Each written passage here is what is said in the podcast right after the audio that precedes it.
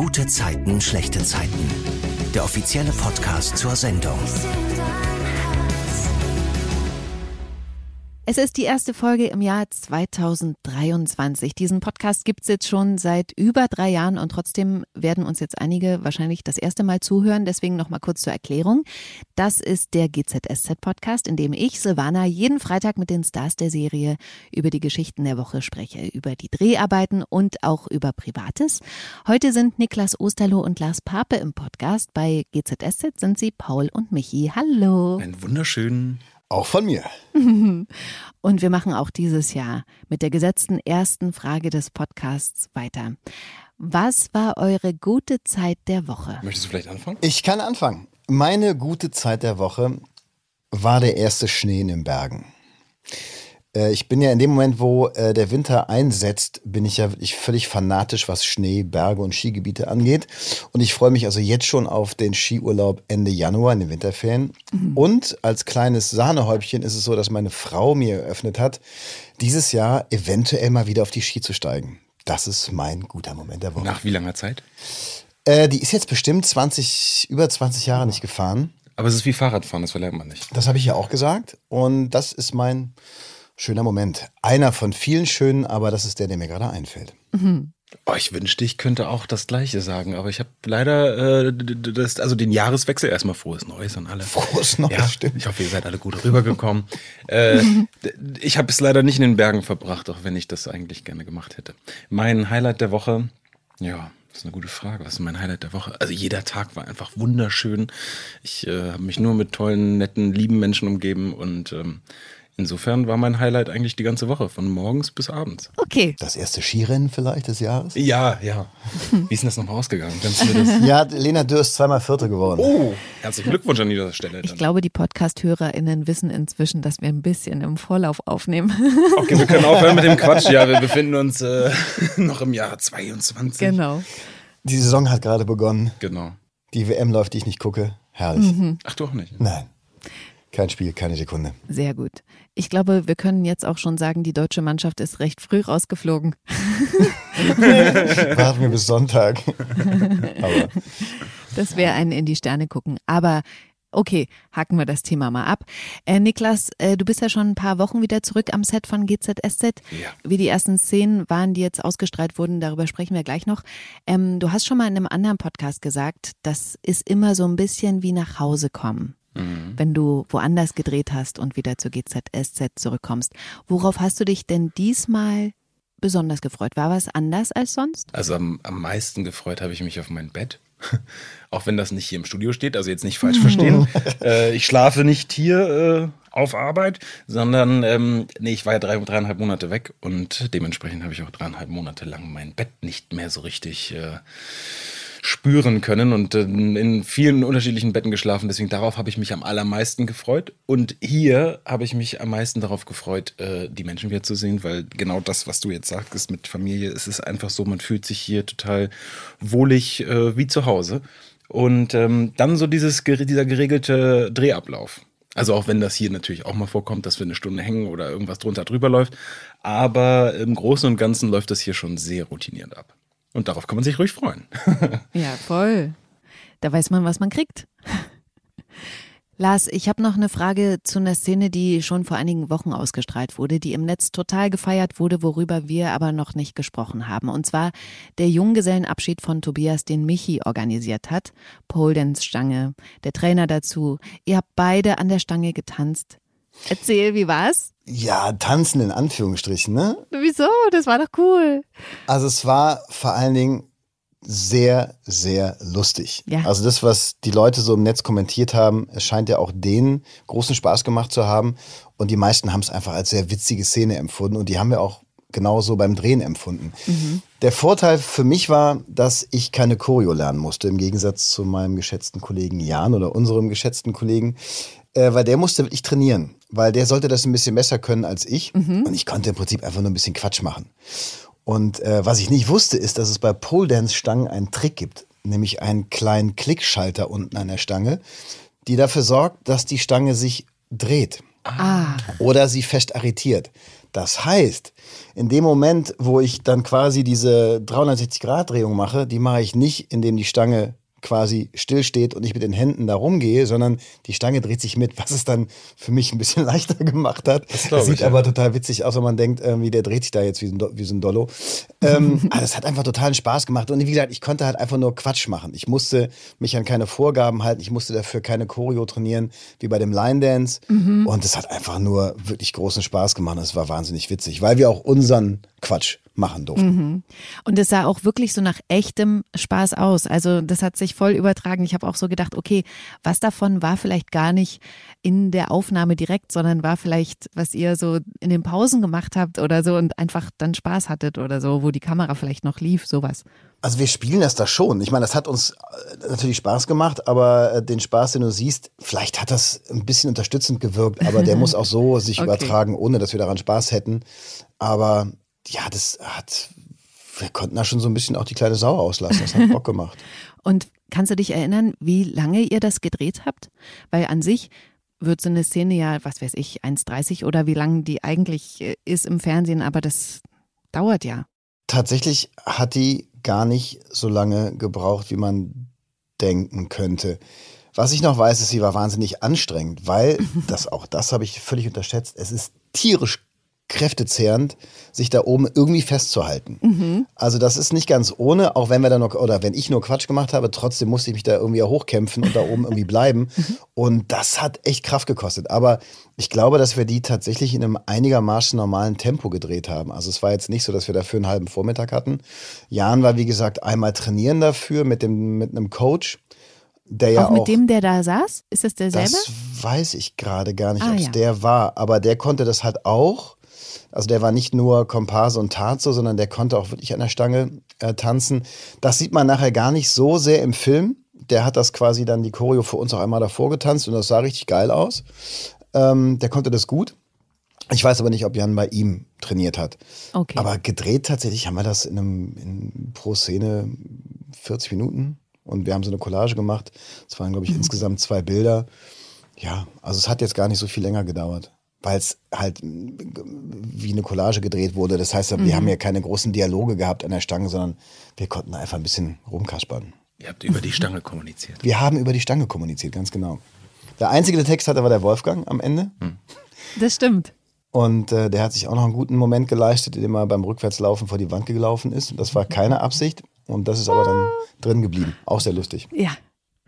Lass uns mal bei den Geschichten mit Michi starten. Der hat sich ja bei so einer Dating-App angemeldet. Tobias und Carlos haben ihm dazu geraten. Da finde ich übrigens ganz toll, dass dieses Dreiergespann entstanden ist. Ich glaube auch, dass da noch ein paar spannende Geschichten entstehen können. Überhaupt, das gab's ja bei den Buddies, ne, dieses Dreier-Ding. Ja, leider lange her. Oh, Wehmut in der Stimme. Aber wer weiß, ob das vielleicht wiederkommt. Und dann gibt's das ja noch bei Yvonne, Nina und Maren, die jetzt gerade nicht mehr da ist, aber sagen wir mal, wenn wir Katrin noch dazu rechnen würden, ist auch so ein bisschen irgendwie so eine Dreier-Kombi und natürlich Jonas, Moritz und Luis nicht zu vergessen. Also ich mag das, wenn so, so eine Dynamik in so einzelnen Gruppen entsteht.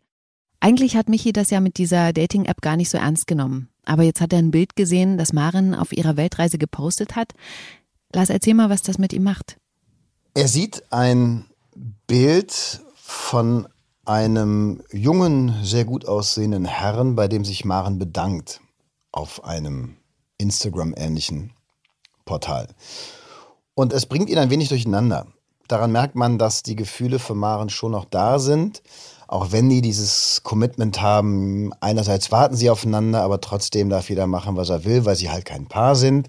Ja. Aber ähm, Michi berührt das, ähm, einen anderen Mann zu sehen, von dem er nicht weiß, welche Funktion er da innehat in der Beziehung zu Maren.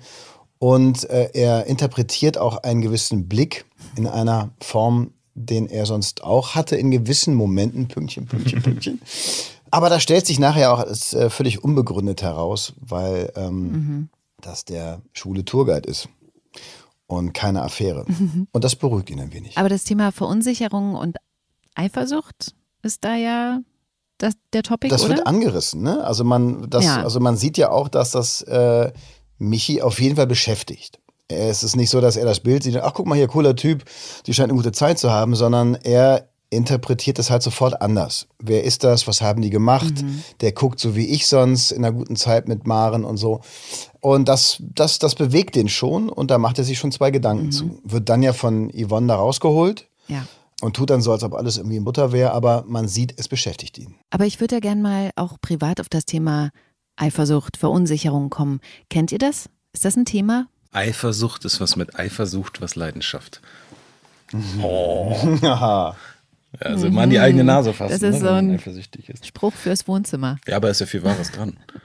Weil ich glaube, dass Eifersucht in dem Moment, also jetzt wie so eine Situation, was du gerade da geschildert hast, dass man ähm, im Grunde genommen, also wenn da jetzt Liebe zu der Person ist und man sieht, der hat, derjenige hat Spaß und Freude und aber man sich selber quasi das auf sich selber bezieht und gerne in dieser Situation wäre, mit demjenigen äh, Spaß hätte oder dabei wäre und dann eifersüchtig darauf ist, dass der andere eine schöne Zeit hat. So, und das äh, hat ja dann mit sich selbst zu tun. Deswegen, ich finde den Spruch gar nicht schlecht. Lars, willst du noch was dazu sagen?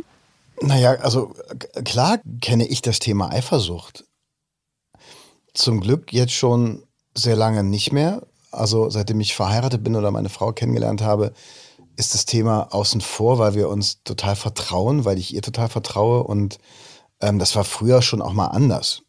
Und ähm, deswegen, das spielt jetzt gerade in meinem Leben keine Rolle, weil wir total glücklich sind und uns vertrauen und es auch keinen Grund gibt. Und von da kann ich das äh, ganz gut ausblenden, weil es nicht, nicht existent ist gerade seit ein paar Jahren. Das ist äh, total nachvollziehbar für mich. Ich kenne das auch, also dass sich das verändert hat. Ich glaube, das hängt immer auch ein bisschen natürlich mit dem Selbstwertgefühl äh, zusammen, aber auch mit dem Gefühl, was der Partner einem gibt. Ne? Mhm. Auf jeden Fall. Man kann das ja auch provozieren. Also Eifersucht provozieren ja, in dem Sinne, ne? Ja, ja, das äh, so Spielchen treibend.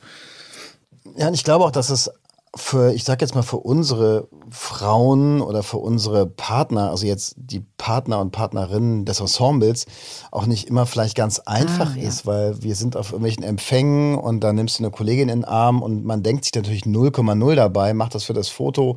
Ähm, ich glaube, dass es nicht, dass es vielleicht auch manchmal für die Partner und Partnerinnen auch nicht ganz so einfach ist, uns in dieser Welt so zu sehen. Aber das, ähm, ist lustig, dass du das jetzt als erstes Beispiel nimmst. Ich hätte jetzt gesagt, quasi du hast eine Liebesszene mit einer anderen Kollegin oder so. Aber ja, aber das. Wobei das natürlich nochmal was anderes ist, natürlich, weil das sehen dann auch viele Leute ja. und das ist. Ähm, ja, das bespricht man ja auch. Also das sind ja Themen, die spielen ja zu Hause auch eine Rolle. Ne? Also ich bin bis jetzt hier in dem einen Jahr, auch durch Corona, zum Beispiel jetzt ist Michi Maren nie wirklich nahe gekommen, mhm. körperlich wir haben zwar eine Körperlichkeit erzählt und wir haben, die beiden haben total wild miteinander gevögelt und das über Monate. Das hast du aber nie gesehen. Es gab noch nicht mal einen Kuss zwischen den beiden Schauspielern, also zwischen Eva und mir. Äh, aber natürlich redet man über sowas, weil dass das auch Gefühle auslösen kann, die in Richtung Eifersucht gehen, ist ja auch völlig klar, weil man will seinen Partner ich will das auch nicht sehen. Mhm. Also so von meiner Frau mit einem anderen Typen. Auch wenn ich weiß, es ist jetzt für einen Film und das ist dann der Job und es ist alles, was wir tun hier, ein Job dass das im ersten Moment komisch ist, zumindest, das glaube ich gerne, ja. Voll, finde ich auch. Ich glaube auch, ich habe jetzt gerade, als ihr es erzählt habt, darüber nachgedacht. Ich glaube, ich könnte nicht mit einem Schauspieler zusammen sein. Einfach nur eben wegen dieser Intimität, die auf der Arbeit so entsteht. Das, das wäre schwer für mich. Ich habe immer gesagt, das ist wie Händeschütteln, ein Kuss. Was? Also auch auf eine Art und Weise. Ne? Das, ja, also ich sag mal, ich begrüße ja nicht nur Menschen mit einem Kuss für die ich erotische oder Gefühle habe oder beziehungsweise die ich, die ich liebe auf einer partnerschaftlichen Ebene, sondern ähm, ich gebe auch, keine Ahnung, meinem Opa oder meiner Oma einen Kuss. So. Und deswegen kann man das, finde ich, auch, auch splitten und sagen, dass das kann auch einfach was wie eine Begrüßungsgeste sein. Und am Set, finde ich, ist es halt immer so, es gucken so viele Leute zu. Also ich hätte noch nie, ich war noch nie ansatzweise gefährdet. Und ich hatte viele solche Liebesszenen oder sowas schon auch woanders, da irgendwelche echten Gefühle zu haben, in dem Sinne, die privat waren. Ja, so, absolut. Das, äh ich glaube, man müsste einfach mal jemanden mitnehmen. Also wenn, wenn jemand sagt, boah, das sieht aber alles total sexy aus und äh, das sieht dann nach echter Liebe aus. Ich glaube, wenn man denjenigen oder diejenige mit ans Set nehmen würde und man präsentiert einmal, wie man in diesem Moment dann da agiert, das ist halt Arbeit und mhm. zwar auch keine einfache Arbeit. Ich glaube, dann platzt diese Blase auch sofort und man merkt, okay, das hat nichts mit Gefühlen zu tun, sondern es ist dann wirklich einfach ein Job, der sehr durchdacht ist und sehr besprochen ist und wo nichts dem Zufall überlassen wird. Gerade in der heutigen Zeit ähm, wird das ja alles wirklich sehr durchchoreografiert und äh, dann würde, glaube ich, jeder merken, okay, das ist tatsächlich nicht emotional. Ich muss mich aber korrigieren. Es gab doch einmal. es gab doch einmal, da hat es mich doch sehr mitgenommen und ich war. Äh, ich wollte mehr und war, allerdings war das meine Frau, die hat äh, Emily gedoubelt. Ah, nee, nee, Gina gedoubelt. Ah. die war hier bei uns am Set und hat, ähm, weil wir uns nicht küssen durften, aufgrund von irgendwelchen Beschränkungen, bla bla bla, genau, musste sie dann doubeln. Also, und das war. Und da wolltest du mehr? Da wollte ich mehr. Aber es waren so viele Leute da, es geht. Schönes Vorspiel für zu Hause. Am Set von GZSZ entstanden. Woo. Nein, also da waren mehr, da waren mehr Gefühle in dem Kuss, das meine ich. Private Gefühle. Okay, verstehe. Okay, Michi äh, macht sich ja sozusagen dann ein Date klar. Sabrina heißt die. Und Sabrina. die will sich genau jetzt dann auch mit Michi treffen. Und jetzt ist eben, als Michi gerade mit Tobias in einem Restaurant sitzt, Restaurant, ne? Oder Kneipe? Mhm, ja. ja, Restaurant, Kneipe, ja. Sehr urig, sag ich mal. Und weil Tobias ein super Kumpel ist, setzt er sich dann einfach spontan ein paar Tische dahinter und will dann einfach gehen, wenn er merkt, es läuft gut. Und wie läuft's? Das läuft eigentlich ganz gut. Also der Abend sollte eigentlich ja zwischen Tobias und Michi ablaufen. Und äh, jetzt haben die beiden Jungs ja Michi dazu gedrängt, ähm, sich in dieser Dating-App anzumelden und haben ja auch mit ihm Fotos gemacht. Mhm. Und prompt passiert es in diesem, an diesem Abend in der Bar, dass äh, Michi ein Match hat und die Frau sagt, okay, ich hätte jetzt Zeit. Und Tobias sagt, mach das jetzt, klar, nutz das, bums, so. Und dann, alles klar, äh, macht er halt und dann wird Michi ganz schön nervös und ganz schön, äh, das finde ich auch ganz süß, wie er da so äh, hin und auf dem Stuhl hin und her, ähm, ähm, wie sagt man das? Rubbelt kann man nicht Rutscht. sagen in dem Moment. Rutschen, danke. Er rutscht auf dem Stuhl hin und her und ist ganz aufgeregt. Und da hat sich Tobias tatsächlich so ein paar Meter weit weggesetzt und er sagt, ich bin da, wenn was ist, ähm, wenn sie geht, komme ich wieder und wenn ihr einen guten Abend habt, dann auf Wiedersehen. So, das heißt, er kriegt Rückendeckung und dann läuft das eigentlich aus Michis Perspektive sogar ganz gut. Er hat das Gefühl, ähm, die sind gut im Flow, haben sich ein bisschen was zu erzählen. Ja, er mhm. denkt, das läuft. Da ist er aber leider alleine mit äh, dieser ähm, Auffassung, ähm, weil die gute Sabrina nämlich denkt, dass äh, Tobias ihr heimlich Blicke zuwerfen würde. Und dann äh, geht Tobias irgendwann auf Toilette. Michi fühlt sich auf der Gewinnerstraße. Ja. Und dann ähm, geht sie auf Toilette und dann passiert das, was wirklich strange ist, dass sie Tobias auf dem Klo anmacht und ihm ihre Telefonnummer zusteckt. Da würde ich gerne äh, ganz kurz reingehen, weil das können wir uns nämlich auch nochmal als Ton anhören. Er nimmt diese Telefonnummer nicht an und gibt sich als Michis Kumpel zu erkennen. Macht er das öfter? Seinen Freund mit auf ein Date mitzubringen? Musst du das öfter bei dem einen Date gleich das nächste klar machen? Der Singlemarkt ist hart. Der Michi ist ein guter, aber deswegen sind wir jetzt nicht gleich exklusiv. Ganz schön abgebrüht. Wenn ich immer warten würde bis zum dritten, vierten Date, um mir dann anzuhören, dass es doch nicht reicht für eine Beziehung, dann verliere ich ganz schön viel Zeit. Klingt traurig. Ich weiß. Willst du wirklich nicht meine Nummer? Ich bin verheiratet. Glücklich. Schade. Finde ich krass. Auch diese, also jetzt wirklich mal ins Private gezogen, was sie sagt, wenn ich immer warten würde bis zum dritten, vier, vierten Date, wie, wie sagt man, desperate, wie, wie kann man denn eigentlich sein? Ja, die hat da einen ziemlichen Drive hinter, ne? Also die weiß ziemlich genau, was sie will und sie weiß jetzt auch schon, dass sie Michi nicht will. Und ja. dann denkt sie, was soll ich mich hier lange aufhalten? Der Typ gefällt mir auch. Vielleicht bietet der mir ein bisschen mehr. Und vielleicht triggert er mich anders.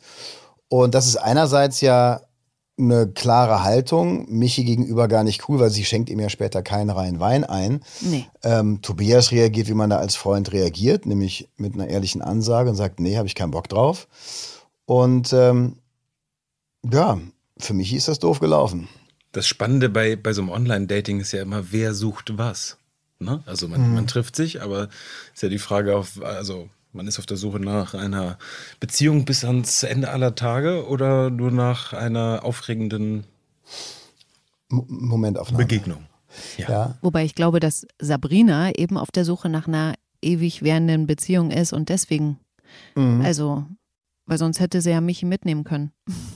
Aber er scheint ihr jetzt ja auch einfach gar nicht so sehr zu gefallen. Für sie ist es so ein bisschen kumpelmäßig, die können ja. quatschen und ja. so, aber ich glaube, sie macht da relativ unmissverständlich klar, dass er nichts für sie ist. Mhm. Für weder ich will noch. mal ganz kurz noch äh, so ein Behind the Scenes fragen. Äh, Michi hat da ja noch Getränke geholt, während die beiden auf dem Klo gequatscht haben und ist da richtig gut drauf an der Bar und schnippt sich da so Nüsse ja, oder was? Das war eine Erdnuss, ja. In den Mund. Wie oft hast du das gemacht? Hat es immer geklappt? Äh, nee, das hat, um ehrlich zu sein, genau einmal geklappt. Ich habe das ja schon mal angeboten, als wir noch am Tisch saßen, als ich alleine war und auf sie gewartet habe. Da ist mir dann die Erdnuss acht Meter über den Kopf geflogen. Okay, das sollte auch so sein. Wäre langweilig, wenn er sofort trifft. Und bei Umberto, Schrägstrich Alberto an der Bar, mhm. habe ich dann einfach nochmal gemacht, weil die Nüsse halt da rumstanden. Und da hat es dann tatsächlich auch mal funktioniert und der Take wurde dann genommen. Ach, wie cool. Also es ging jetzt gar nicht darum, dass die Nuss im Mund landen muss und nur dann der Take auch gültig ist, sondern das war völlig wurscht für den. Wenn okay. ich, ich hätte es anders gespielt, wenn es daneben geflogen wäre. Cool. Ach so, dann kannst du natürlich dann so ein bisschen improvisieren bei sowas? Ja, ja. Ach cool. Ja. Ist ja auch Ja, die Freiheit haben wir. Also das ist ganz toll auch so. Und das erzählt ja auch was. Ja. Mhm. Aber auch das äh, muss ich mal sagen, wie Michi, also wie du als Michi sich immer freut, wenn sowas funktioniert, auch wenn ein Gag zündet oder so, ne? Das finde ich so. ich mag das. Macht mir gute Laune. Auf jeden Fall macht Sabrina nach Tobias Abfuhr einen schnellen Abgang. Angeblich geht es ihrer Schwester nicht gut, sie muss dann weg. Aber da merkt er Michi noch nicht, dass der Drops gelutscht ist. Erst als Moritz ihn dann am nächsten Tag darauf hinweist, dass Sabrina ihn blockiert haben muss, weil seine Nachrichten mhm. nicht mehr durchgehen, kriegt er mit, okay, das war wohl nicht so, wie ich das wahrgenommen habe. Ja. Und um hier nochmal ein bisschen deeper zu werden, Eigenwahrnehmung, Fremdwahrnehmung. Gibt es bei euch was, wo ihr bei euch selber vielleicht schon öfter den Fall hattet, dass Menschen das anders wahrnehmen als ihr? Humor zum Beispiel oder? Tagtäglich. Ja? dann. Ja, gerade mit so, also sagt, dass man Sachen lustig findet, oder? Ja, ja. Das ist so ein, ja, weil dann meistens ja auch im Kopf dazu so ein Film abläuft, quasi, wenn du irgendwas erzählst oder irgendeinen so Gag machst und den sehen halt die anderen dummerweise nicht. Naja, ich glaube, dass das schon relativ häufig passiert, dass man sich selber anders wahrnimmt, als das andere tun, in ganz vielen Situationen. Ich glaube, das passiert tatsächlich relativ häufig. Die Frage ist, wie, wie kritisch ist es? Also ist es, geht es in einen Bereich rein, wo man einfach sich selber wirklich nicht mehr vernünftig wahrnimmt und einfach da in seinem Wahn verfällt, aber dann wird es ungesund. Aber ansonsten so Kleinigkeiten passieren, glaube ich, relativ häufig. Tobias erzählt Michi ja schließlich, was der Hintergrund äh, des Blockierens ist. Da habe ich mich echt gefragt, Lars, warum er Michi das nicht gleich gesagt hat, was da auf der Toilette lief. Das habe ich nicht verstanden. Weil es ihm wahrscheinlich im ersten Moment unangenehm war und er das selber für sich auch erstmal sortieren musste und weil Michi dann ja auch so relativ übergriffig dann ist, ne? Der kommt dann da angeschossen, ich habe einen Drink zu viel, ach du trinkst ja nichts mehr, dann trinke ich dir, hahaha, lustig und kippt sich das Ding in die Binde und lässt Tobias ja gar nicht so richtig zu Wort kommen. Und ich glaube, Tobias musste das für sich erstmal so ein bisschen sortieren. Er schenkt ihm dann ja einen Tag später rein Wein ein. Und das ähm, moniert tatsächlich mich hier auch so ein bisschen, sagt, warum beim nächsten Mal bitte direkt sagen, damit wir hier nicht so weiter rumeiern, weil natürlich in dem Moment Michi sich auch eine Hoffnung gemacht hat. Er hat auch gesagt, er hat seine Angel in den Köder ausgeworfen mhm. und hätte die am Haken und so und das wird alles total super. Da wusste Tobi dann ja schon, nee, das wird nicht super. Und äh, das kreidet ihm Michi dann an, dass er ihm das einfach einen Tag zu spät sagt. Aber ähm, ich glaube, Tobias musste das für sich erstmal irgendwie sortiert kriegen. Vielleicht ist er das auch nicht so gewöhnt, ne? Dass er da so angemacht wird, so offensiv. Mhm. Aber ich finde ja cool, dass sie sich relativ zügig wieder einkriegen. Sie sind ja dann irgendwie unterwegs und essen Currywurst Pommes, wenn ich das richtig erkannt habe. Mhm. Und eine Wespe. Erzähl. Mhm. Wenn man sich den Film anschaut, sieht man in einer seitlichen Einstellung ab und zu mal eine Wespe um die Limo schwirren. Und die haben wir auch immer so mit der Hand so ein bisschen weggespielt, weil die wollte natürlich in die Flasche. Und bei der allerletzten Einstellung, das war eine nahe auf uns beide, eine Kamera bei Jan, eine bei mir. Und die Szene endete mit einem Wir stoßen an und trinken. Und wenn du spielst, achtest du nicht darauf, Oder man vergisst sich im allerbesten Falle und du guckst nicht auf die Flasche. Und ich trinke die Flasche und habe den Mund voll und merke, da ist was drin, was da nicht Nee. reingehört. Es hat auch keiner gesehen, dass die Wespe da reingeflogen ist. Und in dem Moment, wo ich sie im Mund habe und die Limo runterschlucken wollte, habe ich sie aber wieder ausgespuckt. Und natürlich haben sich alle am Set total erschrocken und dachten, was ist denn das für ein Idiot? Der spuckt die Limo aus, soll das jetzt ein Angebot sein oder witzig sein? Und dann äh, war die Wespe halt noch zu sehen. Und zwar in der Limo-Lache, die ich dann Ach, neben den krass. Tisch gespuckt habe. Und das war tatsächlich ziemlich knapp. Ja. Sie hat mich nicht gestochen und ich habe sie nicht runtergeschluckt, weil ich das im Mund gemerkt habe, dass da halt irgendwas drin ist, was da jetzt nicht unbedingt reingehört in die Flasche. Ja, ja. Das war so der, ähm, ja, der letzte Take und hätte auch generell mein letzter Take werden können.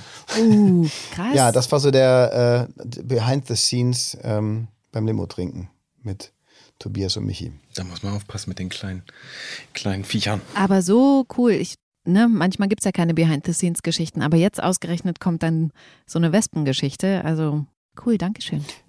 Das war unangenehm, die im Mund zu haben. Ja. Also weil man, weil ich dachte natürlich auch sofort, es ist auf jeden Fall nicht gesund, was ich da im Mund habe. Oder könnte ungesund werden. Ich glaube, Ja. jedem, dem das schon mal passiert ist, der weiß genau, was du meinst. Also mir ist das nämlich tatsächlich auch schon passiert.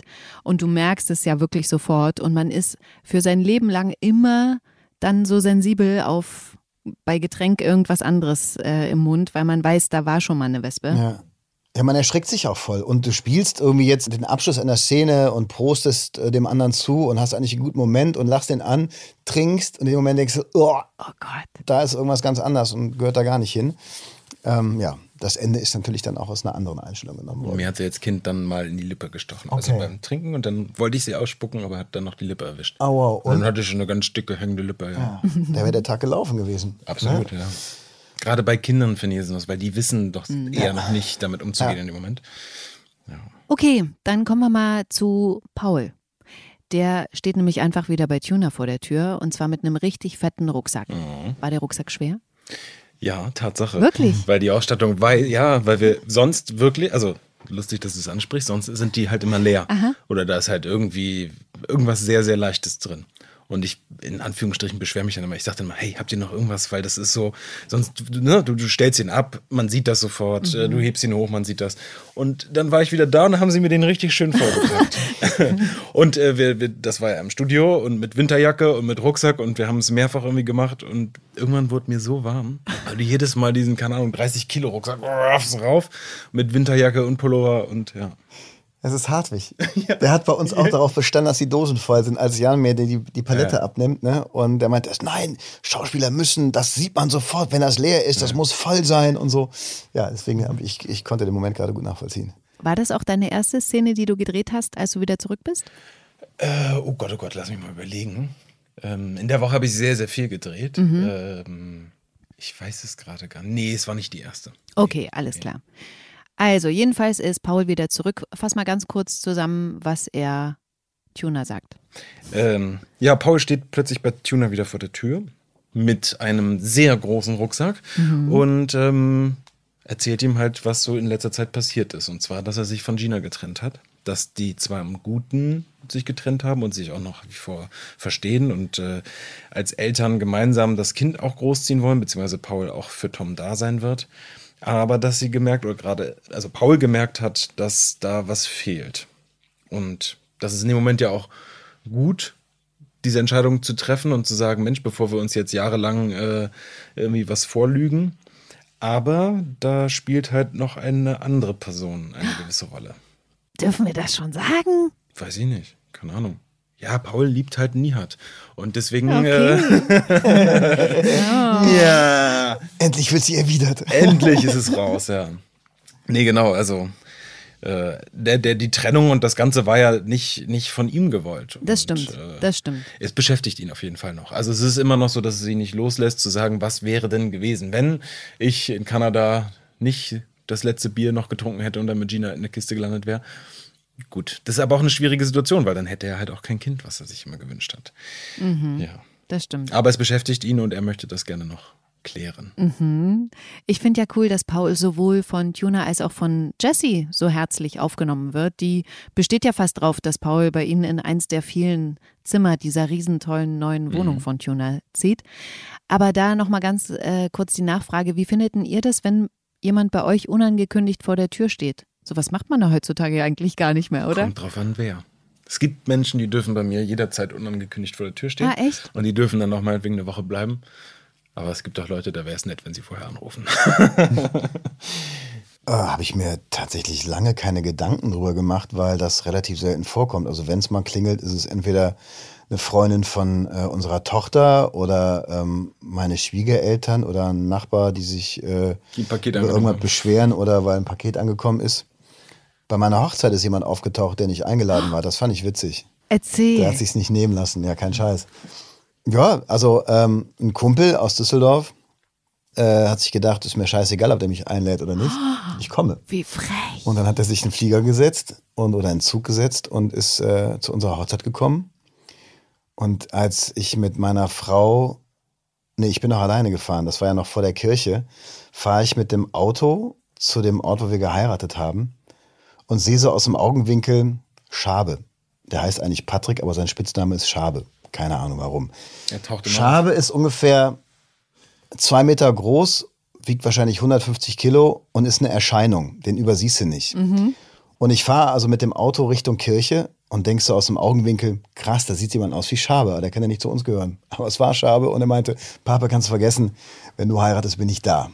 Ja, haben wir ihm, haben wir ihm Plätzchen freigeräumt und dann war er halt da. Ah, okay. Hat sich sehr gut in die Gesellschaft eingeführt, also war alles äh, fein. Aber das war ähm, quasi mal eine unangemeldete Also er war nicht, nicht eingeladen, weil du ihn auf keinen Fall dabei haben wolltest, sondern weil Nee, man einfach natürlich mit Gästen guckt, wie Genau, viel genau, Kapazitäten ja, hat man. Und, ja. ja, okay. Ach krass, aber das hätte ich nicht drauf. War dann auch lustig mit ihm. Der hat das Hotel nicht gefunden. es war sehr, sehr kalt und er hat in unserem Fotobully geschlafen, in einem dünnen Jackett und war danach wirklich richtig, richtig krank zwei Oh Wochen. nein. Er hat erst seinen Rucksack verloren, weil er in den falschen Bus gestiegen ist. Also wir haben wirklich in Altheiligen See geheiratet, sehr, sehr weit weg von jeglicher Zivilisation. Vor allen Dingen im November und vor allen Dingen an einem Samstagabend. Da gibt es keine Taxen und es gab einen Bus, in den hat er sich reingesetzt. Der fuhr aber leider in die falsche Richtung. Und er hat ihn also nach zwei Kilometern am Ende von, von äh, Konradshöhe, da ist dann auch nur Wasser ausgespuckt. Und dann ist er irgendwann wieder eingestiegen, hat seinen Rucksack aber vergessen. Dann ist er an der Hochzeitslocation wieder ausgestiegen, weil er dachte, da ist es irgendwie wahrscheinlicher noch jemanden zu finden, der ihn irgendwie nach Hause fahren kann. Nee, war aber nicht. Und dann hat er den Fotobully aufgemacht, der aufging und hat sich da reingesetzt in so einen alten VW-Bus und hat dann da geschlafen im Stehen oder Sitzen. Und wirklich im Hemd und im Jackett bei minus fünf Grad. Und ist am nächsten Morgen von meinem Schwager gefunden worden. Er dachte, oh Gott, der Mann lebt nicht mehr, aber er lebte noch und war dann sehr krank. Ja, das in Kürze dazu. Aber das sind so Geschichten, die wird man nie vergessen und das macht auch ähm, Hochzeiten, glaube ich, so besonders, dass immer so Sachen passieren, die, die so nicht geplant waren, aber die dann, was man immer zu erzählen hat. Ne? Das stimmt. Ich habe mich von meinem äh, Kumpel, der den, der den DJ gemacht hat, auch an der falschen Straßenecke rausschmeißen lassen, weil ich dachte, ich wäre zu Hause, war ich aber noch gar nicht. Und dachte so, was ist denn hier? Ah, nee, hier bin ich ja ganz falsch. Ja, bin ich, muss ich ein bisschen länger laufen. Ja, Paul kriegt ja ziemlich schnell mit, was bei seiner Ex-Frau, also sie sind ja wirklich schon geschieden, äh, nicht zu vergessen. Ja, aber sie heißt immer noch Wiedmann, also da Ja. sollte man mal sich Gedanken machen. Also was bei Emily so der Stand ist, er sieht sie nämlich im Kiezkauf mit ihrem neuen Freund Sascha, Ja. wo sie drüber sprechen, ob sie zu ihr oder zu ihm gehen. Und darüber spricht Paul ja dann auch mit Juna, der natürlich wissen will, wie sich Paul mit dieser Info fühlt. Gut. Was sagt Paul ihm denn? Ja, Nicht das, was du gesagt hast jetzt gerade? Äh, nicht. Wieso Paul Nö. sagt doch, alles gut, das, das stört mich nicht. Und Nö, genau. äh, die passen ganz wunderbar zusammen. Ja. Und ähm, ich wünsche ihr alles Gute für die Zukunft. Genau, So und ich ungefähr will, sagt dass sie glücklich Paul wird. das, Genau. ja. Hm. ja. Und Juna merkt natürlich sofort, das ist die Wahrheit und ähm, bestärkt ihn darin, was für ein toller Typ Paul ist, dass er das so einfach äh, ja, gut sein lassen kann. Ja, genau. Das war doch Genau. genau das, was man da gehört hat, oder? Ja, ja, also ich finde, also das muss man jetzt mal, man hat- ja vielleicht nicht jeder hört Ironie raus, Mhm. aber äh, man hat ja Ja, es natürlich sagen hören, hart. Ja. Klar. Ja. dass er das lieber lassen soll. Also falls er da Ambitionen hat. Ne? Ja, genau. Weil ich finde, es ist halt auch ein total interessanter Punkt, weil wenn du einen Menschen liebst, ähm, ganz unabhängig davon, ob man aus einer Beziehung kommt oder eine Beziehung hat, oder dann willst du für denjenigen das Beste. Du möchtest dem nicht, du wünschst dem nichts Schlechtes und du möchtest, dass derjenige glücklich ist. Wenn du dann irgendwann erkennen musst, dass das nicht mit dir der Fall ist, dann ist das ziemlich hart und tut auch weh. Aber im besten Fall, wenn du dich dann nämlich nicht in die Eifersucht äh, verlierst oder irgendwas, sondern äh, dich darauf besinnst, wer du bist und dass du diese Person liebst, dann wünschst du demjenigen oder derjenigen oder wie auch immer halt alles Gute. Und ähm, ja. Ja, aber wie der Zufall es so will, steht ja dann auf einmal Emily bei Tuna vor der Tür, weil mhm. sie irgendwie was für Kate holen will und Paul macht ihr auf und dann ist sie total überrumpelt und sie fragt ja auch nach Gina, aber da kriegt sie erstmal keine Antwort, weil Tuna dann da zufällig dazukommt und das Gespräch halt einfach abgelenkt wird. Dann kriegt Emily aber zufällig mit, dass Paul äh, getrennt ist, als sich nämlich Jesse und Tuna im Vereinsheim darüber unterhalten und das scheint dann auch was mit ihr zu machen.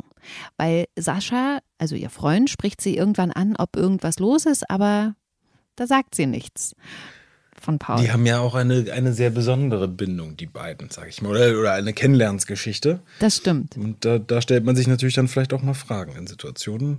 Wie wäre es denn gelaufen, wenn ich nicht jemanden irgendwo ins Wasser geschubst hätte oder so? Ja, das stimmt. Okay. Aber Paul steht ja dann einfach bei Emily vor der Tür. Mhm. Erzähl mal, warum macht er das? Also er ist in der Stadt wieder, nicht nur jetzt äh, wegen Emily, sondern hm. äh, grundsätzlich, weil ihm auch das alles gefehlt hat, seine Freunde, das äh, drumherum. Aber sie ist natürlich ein sehr entscheidender Punkt und er will sie gerne sehen. Und er hat sie ja gesehen, aber halt nicht so. Und er wird sie halt einfach gerne sehen, weil die sind ja auch im Guten auseinandergegangen. Sie sind ja, ähm, Kate war ihn auch besuchen. Also sie sind ja nach wie vor auch die Eltern für die ja. Tochter und haben ja einen Umgang miteinander. Nur, ich glaube, für ihn ist es wichtig, sie nochmal zu sehen und zu, dann auch wirklich. Das eine ist, du bist weg und du hast ja dann in dem Moment äh, Vorstellungen und dein Gehirn spielt dir ganz tolle Erinnerungen vor, aber dann wirklich mhm. live denjenigen nochmal vor sich zu sehen und zu spüren und da reinzuführen. Dann weißt du vielleicht auch eher, lohnt es sich? Will ich wirklich nochmal kämpfen? Versuche ich es oder war das nur ein Hirngespinst und ja. Ja, du sagst, er will sie sehen, aber eigentlich, der nutzt ja Kate als Vorwand, ne? Und fragt sie dann so, ja, ich ja. Wo, wollte fragen, ob ich die mal von der Schule abholen kann jetzt gleich, weil ich will noch dies, das machen. Sein Handy aber vor, er hat halt kein Guthaben mehr, deswegen muss er da hinfahren. Ach so. Ähm, sonst hätte er sie natürlich auch anrufen können, aber. Natürlich. Das Guthaben genau. wir alle, deswegen ja. musste er halt hinfahren und vor Ort klingeln und dummerweise erwischt er sie wieder nicht alleine. Nee, und das mhm. ist ja auch, fand ich, fand ich eine sage ich mal, eine harte Situation für Paul, wenn er dann im Hintergrund den halbnackten Sascha damit aus dem Schlafzimmer rauslaufen sieht. Der vor allen Dingen nicht geht, der einfach stehen bleibt. Ja, ja. schönen Tag noch. Ja, genau. Aber Sascha hat natürlich äh, vielleicht von Berufswegen auch feine Antennen mhm. und ähm, ist ein bisschen verunsichert und obwohl er sonst jetzt nicht so viel spricht, finde ich, gibt er sich dann einen Ruck und äh, stellt Emily Fragen. Wieso taucht dein Ex-Mann unvermittelt bei dir auf? Oder wusstest du, dass er kommt? Nein. Das, was er wollte, hätte er auch einfach schreiben können. Ich weiß, ich war auch ein bisschen überrascht. Du wusstest nicht, dass er in Berlin ist? Ich habe ihn gestern bei Tuna gesehen. Aha. Er hat sich wohl von seiner Freundin getrennt. Und dann setzt er sich einfach so ins Auto, brettet nach Berlin und klingelt bei dir. Pass auf, was Paul wann wie wo macht, ist mir echt egal. Das Einzige, was ich will, ist, dass dieses Patchwork-Ding gut läuft. Okay. Und ich will dich. Finde ich ein äh, anstrengendes Gespräch. Ähm, ich denke auch, dass der ein oder andere sowas schon mal erlebt haben wird. Was ich dann aber überhaupt nicht cool fand von Sascha, dass er so sein Revier markiert. Mhm. Als er nämlich Paul auf der anderen Straßenseite sieht, küsst er Emily absichtlich, sodass Paul das auch sieht. Ja. Was sagt ihr dazu? Ich fand es echt einen sehr unsouveränen Move. Er lässt sich halt irgendwie verunsichern dadurch. Und ähm, warum so doll in dem Moment, weiß ich nicht. Das kann ich nicht sagen. Aber ähm, das stimmt schon. Er, er, zeigt halt ganz klar, er steckt sein Revier ab. Ähm, mhm. Also ich kenne das von meinem Hund. Der ist zuckersüß und total lieb zu Hause, aber wenn wir draußen sind und es kommt ein anderer Rüde entgegen, dann macht er whoops und pumpt mhm. sich so auf. Der ist nur 10 Kilo, ne? der ist ein kleiner Steppke so, aber plötzlich ist er einen halben Meter groß und äh, mhm. stolziert wie so, ein, wie so ein Springpferd. Und äh, ja, das ist so ein bisschen so ein ja, Revier abstecken und das ist meins. Aber sagt mal, ist sowas für euch nachvollziehbar? Ich glaube, ich würde es ein bisschen souveräner lösen und ein bisschen netter lösen, weil die Situation ist da ja relativ klar. Keiner hat dem anderen wehgetan, keiner hat den anderen verletzt, es gab keinen Betrug, es ist eine klare abgesteckte Nummer. Paul war weg, hat ein Kind bekommen, hat eine andere Frau gehabt. dann kann das passieren, dass sich jemand anders verliebt. Also von daher kann man dann damit auch ein bisschen souveräner umgehen. Muss, Er reagiert so vielleicht aber auch durch, wie du schon sagtest, äh, er als Polizist hat er ein Gespür in weiser Voraussicht, aber er ist da sehr schnell, er ist sehr schnell ganz klar in seinem Revier abstecken, das stimmt schon, ja. Okay, aber ganz kurz erwähnen äh, will ich noch so als letzte Geschichte dieses Podcasts, dass Tuna ja der Kragen geplatzt ist, als Jesse ihm mal wieder erzählt hat, dass Carlos nicht locker lässt und sie wieder zurück will. Und dann ist Tuna zu Carlos ins Hotel und hat ihm eine Ansage gemacht und daraufhin hat der Tuna die Wahrheit erzählt. Also, dass Jesse bei Carlos Schulden hat und sie sich dieses Geld gerade über Tuna wieder reinholt, also nur wegen des Geldes mit ihm zusammen ist. Das fand ich schon echt auch eine harte Nummer. Und äh, so ist die Woche bei GZS zu Ende gegangen. Wir müssen jetzt bis Montag warten, um zu erfahren, ob Tuna ihm das glaubt. Das ist ja nochmal ein anderer Punkt. Wie findet ihr die Geschichte? Also ich wünsche, also Paul wünscht Tuna natürlich, dass er endlich jemanden findet, mit dem er glücklich sein kann. Aber das ist natürlich dieses, er ist, er ist ja äh, plötzlich reich. Also was heißt plötzlich? Es hat sich aufgebaut mit seinem ganzen Kaffee-Imperium und er hat es aber geheim gehalten so. Und jetzt langsam äh, spricht sich das halt rum und er steht dazu und Ja. das zieht natürlich dann in gewissen Situationen, muss man halt aufpassen. Aber sag mal, hat Paul, ich hatte so das Gefühl, als er Jessie kennengelernt hat, da hat er ja auch gefragt, hast du Geburtstag oder so? Weil die ja, die ja, das, ganze das Zeit ist eine ganz lustige Situation mit Ja. dem Champagner. Wieso? Nö, nichts Besonderes. Ach so, doch, wir wollten Burger bestellen. ja, genau. Und da gibt es ja auch einen Blick dann so rüber zu ihm, so, mhm, alles klar. Und Da hat Paul sch- schon auch gemerkt, ne, eigentlich passt das gar nicht so, oder? Was sagt Nee, denn ihr zu dem Sprichwort Liebe macht blind? Also Liebe macht blind, finde ich, kann ja auch was Positives sein. In dem Absolut. Sinne, dass Aha. ich, ich habe meine Frau zum ersten Mal gesehen und ich habe mich in sie verliebt und seitdem sehe ich keine andere Frau mehr. So, weißt du, also das, also das ist, sie ist für mich die schönste und die einzige. Also so, so ist es ja eigentlich gemeint wahrscheinlich. Und das ist bei vielen Sachen, die sind eigentlich gar nicht negativ gemeint und werden dann aber so ausgelegt. Bulle als Bezeichnung für Polizisten. Das kommt eigentlich, das ist eigentlich was Positives, aber es kommt eigentlich aus dem Holländischen, glaube ich, und das ist Bowler oder sowas. Und das heißt kluger Kopf. Ach, Und es hat man quasi gesagt, die klugen Köpfe kommen. So, und jetzt ist es eine Beleidigung, Bulle, und du kannst dafür quasi angezeigt werden. Das ist bei vielen Sachen, die man, die man mittlerweile so negativ auslegt, die eigentlich in ihrer Urbedeutung was Positives haben. Und Liebe macht blind kann ja auch so eigentlich was ganz Schönes sein. Ja. Ich finde das jetzt in Tunas Fall ähm, auch in Ordnung, eine Ansage zu machen, weil sie auch was bewirkt. Und ich finde das Ende von dieser Folge ganz, ganz stark, weil du bei Carlos siehst, dass er was sagt, was durchaus wahr sein könnte. Und du siehst bei Tuna, dass er darüber nachdenkt. Also es ist jetzt nicht so, dass er denkt, du erzählst doch Scheiße, sondern du siehst in Tuna, du siehst es in ihm arbeiten. Und das finde ich ganz, ganz spannend, weil das würde eine ganze Menge nach sich ziehen. Pünktchen, Pünktchen, Pünktchen. Ne? Also wenn Tuna sich diesen Schuh anzieht und darüber nachdenkt, ob da was Wahres dran sein könnte, dann hat das eine Konsequenz. Und das finde ich in diesem Moment ganz, ganz stark. Okay, wir sind am Ende des Podcasts. Ich will hier noch eine Frage stellen, die von einer Podcast-Hörerin kam und äh, die ich jetzt immer mal einbauen will, wenn ich es nicht vergesse.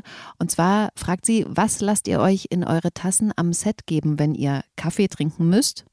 Und wenn alles möglich wäre, mit wem würdet ihr dann mal einen Kaffee trinken gehen?